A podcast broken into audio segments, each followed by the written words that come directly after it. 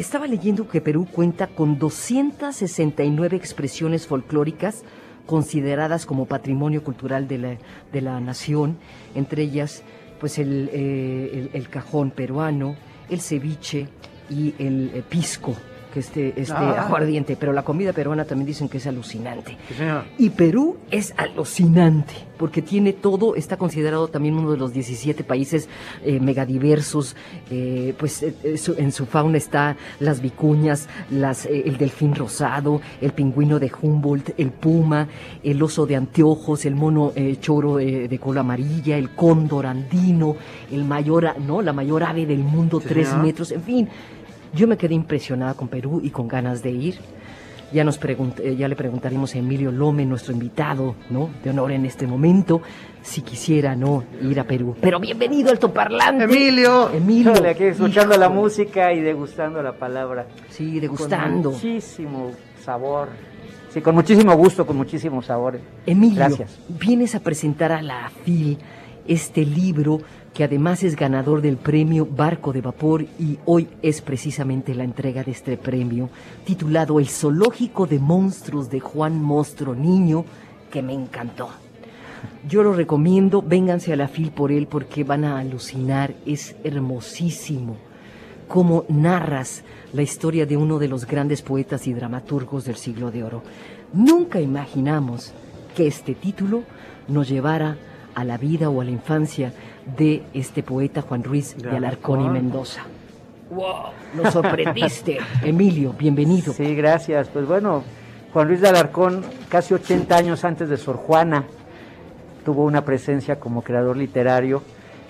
Le fue muy bien en el siglo de oro, aunque le hicieron mucho bullying, hay que decirlo. ¿Y, y quiénes fueron los buleadores? Pues Lope de Vega, Tirso de Molina, este, Góngora, Sí. Quevedo, Calderón de la Barca y uno que no le hizo bullying, que fue gran amigo de él, Miguel de Cervantes Saavedra. Nada del más. que nada más y nada menos, ¿no? Me sorprende cómo nos introduces al, al mundo de, de- de- de este pues escritor. Es, es ficción, pero la realidad eh, estuvo muy apegada a todo lo que nos platicas, a, a todos estos grandes personajes y seres que le ayudaron a seguir adelante a pesar de su encierro. Sí, eh, Juan Luis de Alarcón era siempre entrecomilladamente, ¿no? diciéndole un ser monstruoso. Este, eh, en los jorobas se- este, tenía enanismo, tenía un problema de los dientes, espalda bífida, le llaman ahora, y a pesar de eso logró llegar a, a- a ser un- uno de los grandes creadores de la, de, la, de la dramaturgia, que en ese tiempo se hacía en verso. Un dato bien interesante, ¿por qué se llaman entremeses cervantinos? Entre meses cervantinos. Ajá. ¿no? porque es un entremés es un aperitivo, Sí. igual que los teloneros. Bueno, los entremeses eran los aperitivos de las obras que llegaban, todas eran en verso. Entonces, yo, Cervantes hacía como los teloneros en el rock. Le teloneaba a Juan. Luis de Alarcón porque todo era en verso y esa era la singularidad, las obras, ¿no? El cerco de Numancia, Fuente Ovejuna, Sí. La vida es sueño. Y Calderón de la Barca hizo grandes obras, las- la verdad sospechosa, Las paredes oyen. Y su antecedente en la Nueva España, ¿no? porque fue, triunfa en, en- en España ya como dramaturgo, pero en la Nueva España, lo que hoy es México, su antecedente eran las pastorelas. Sí. Pasó de escribir pastorelas a ser gran participante de estos monumentos en verso que, fue, que, que se hicieron en el siglo de oro, ¿no? Ya. Yo me acuerdo de una que era joven, que ca- eh, joven bella que casó con Mancebo. No era de Ruiz de Alarcón, Un- pero una- es, es un entremés. un ¿no? entremés. Sí. Ahí también, para hacer el símil, era como una obra en dos actos y en medio, entre, como diciendo, ahí viene una botanita. Una este, botanita. exactamente. Alguna botanita. Ser- Entonces, pero también tenían un, un valor literario Uy, increíble no, no, para no. mantener la- el timing de la gente y que no se fuera. Y, y- y fue en una época de crisis como la de ahora. El siglo de oro fue en una época de Sí. crisis terrible para España. Entonces, una crisis económica, una crisis social. ¿Y qué, quién sostuvo a España en esa crisis y al mundo hispánico, ¿no? a, las, a la- a las Américas? El lenguaje y la imaginación, Así igual es. que la FIL Guadalajara. Son espacios donde el lenguaje y la imaginación sostienen la esperanza y sostienen la salud de una sociedad. En el stand A, letra 1, si usted entra por la entrada principal, por la puerta principal, eh, llega a- a- al vestíbulo donde está el pabellón y a la derecha es el primer stand de la letra A, el número 1, ahí está SM. Veo por aquí, Emilio, que hay una dedicatoria a Guillermo del Toro, a Genaro Serrano, tu abuelo, Sí. y a Sebastián y Fernanda, tus hijos. ¿sí? ¿Por qué en esa jerarquía? ¿Por qué primero Guillermo? Bueno, hubiera puesto a mis hijos, les siempre digo este, a, a- a Fernan- Sebastián y Fernanda, siempre, ¿no? Siempre. Siempre. Bueno, Guillermo el Toro le preguntaron por qué razón, ahora con la forma del agua, cómo podía alguien combinar lo más cruento, lo más monstruoso, y a la vez con ternura, a la vez con compasión, y su respuesta fue porque soy mexicano. Entonces en I'm a México Mexican. sí tenemos una capacidad de resiliencia enorme en México. Un Sí. taxista me lo dijo ayer, me dijo, ya estamos mejor que antes del COVID.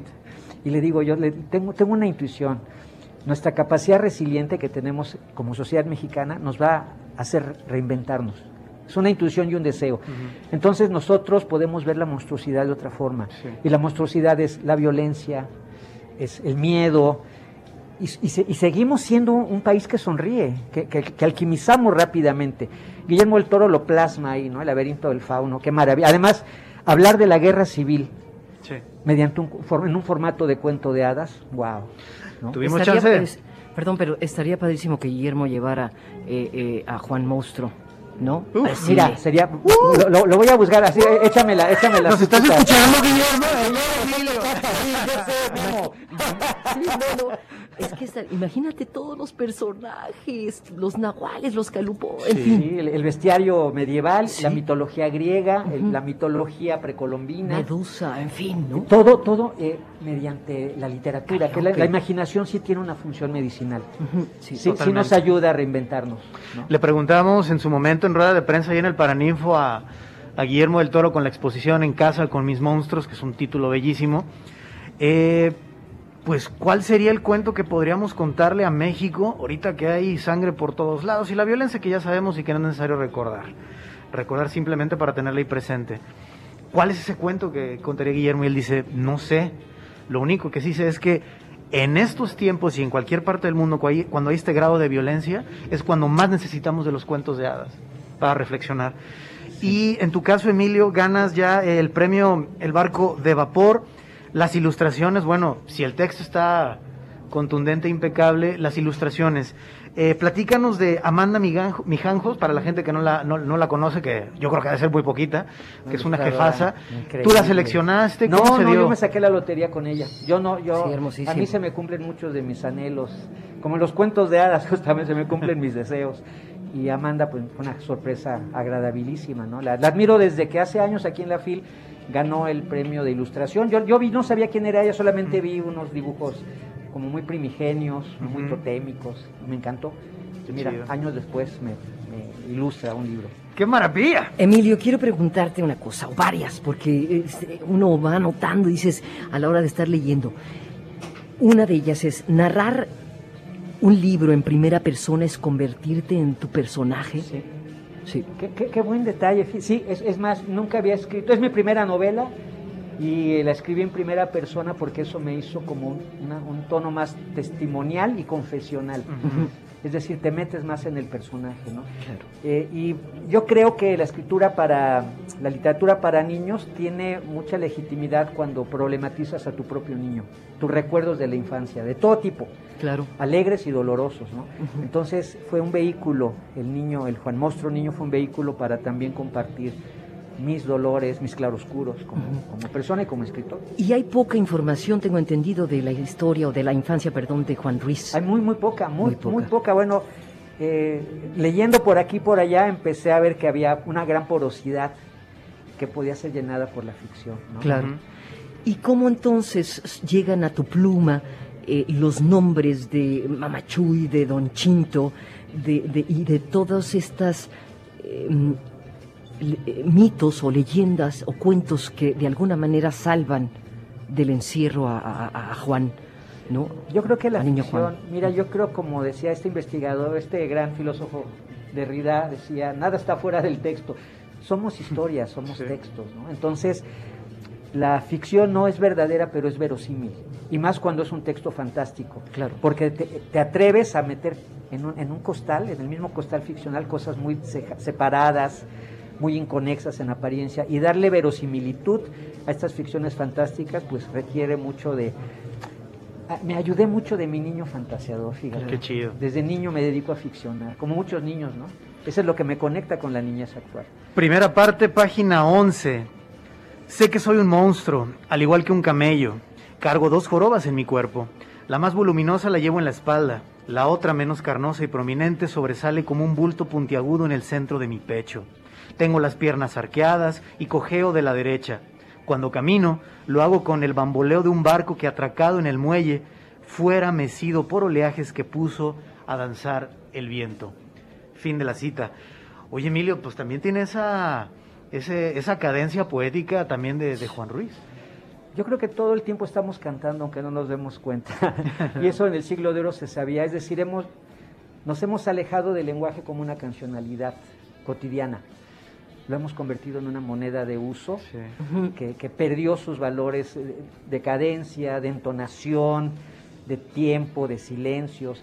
El lenguaje en sí mismo ya es una poética, una poética de todos los días.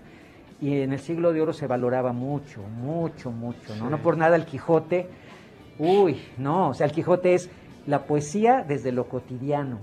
¿no? la poesía de, de- de- de los hosteros, de los posaderos, de las prostitutas.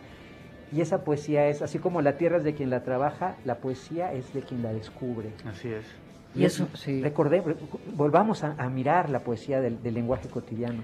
Y eso nos salva, Em- Emilio, Uf. nos salva de- de- del caos en el que Uf, vivimos. nos ponen, un- eh, eh, los griegos decían, a propósito de los mitos griegos, que hay dos tiempos, el cronos, que es el tiempo de checar tarjeta, y, y el, Y el kairos, kairos. que es el tiempo de la poesía, el tiempo del no tiempo, que es justamente el tiempo de los mitos. El tiempo que los seres humanos tenemos como un derecho, yo diría que ciudadano, y que perdemos en aras de una productividad que nos desconecta de, la- de lo esencial. Emilio, felicidades por esta historia de, de- de revelaciones y además eh, me, me encanta que saber que un- una leyenda, un cuento, una historia puede cambiar también la visión de nosotros y, de- y del mundo en sí, ¿no?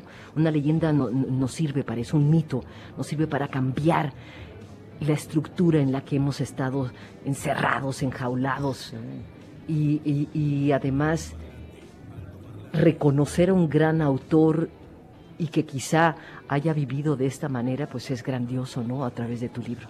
las ficciones desestabilizan la realidad impuesta, hegemónica. Por eso, cuando entramos a un libro y hacemos un pacto ficcional, accedemos a entrar a, a un universo alternativo y, Le no permiso. y- no salimos iguales. No salimos, No salimos igual. igual. Chaxito, ¿cómo andamos de tiempo? Híjole, pues una segunda parte increíble, estaría chido. Este, ¿Ya presentaste el libro? ¿Lo vas a Se presentar? presenta Mañana. mañana, hoy, se- hoy se- hoy la premiación a las 6, mañana es la presentación a las 4. ¿Qué te- Emilio Lome. Gracias. Sí, perdón, ¿qué- pero ¿qué te da Barco de Vapor?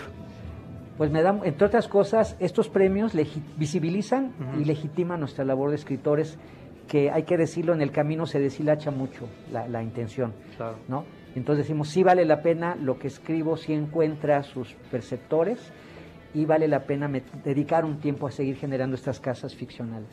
Felicidades, Emilio. Felicidades. gracias, El zoológico de monstruos de Juan Monstro, niño, de Emilio Lome, ganador del premio El Barco de Vapor, editorial SM, letra A, stand letra A, número uno. Muchas gracias, Emilio, por tu Gracias, tiempo. gracias. FIL 35. País invitado, Perú. Jalisco Radio.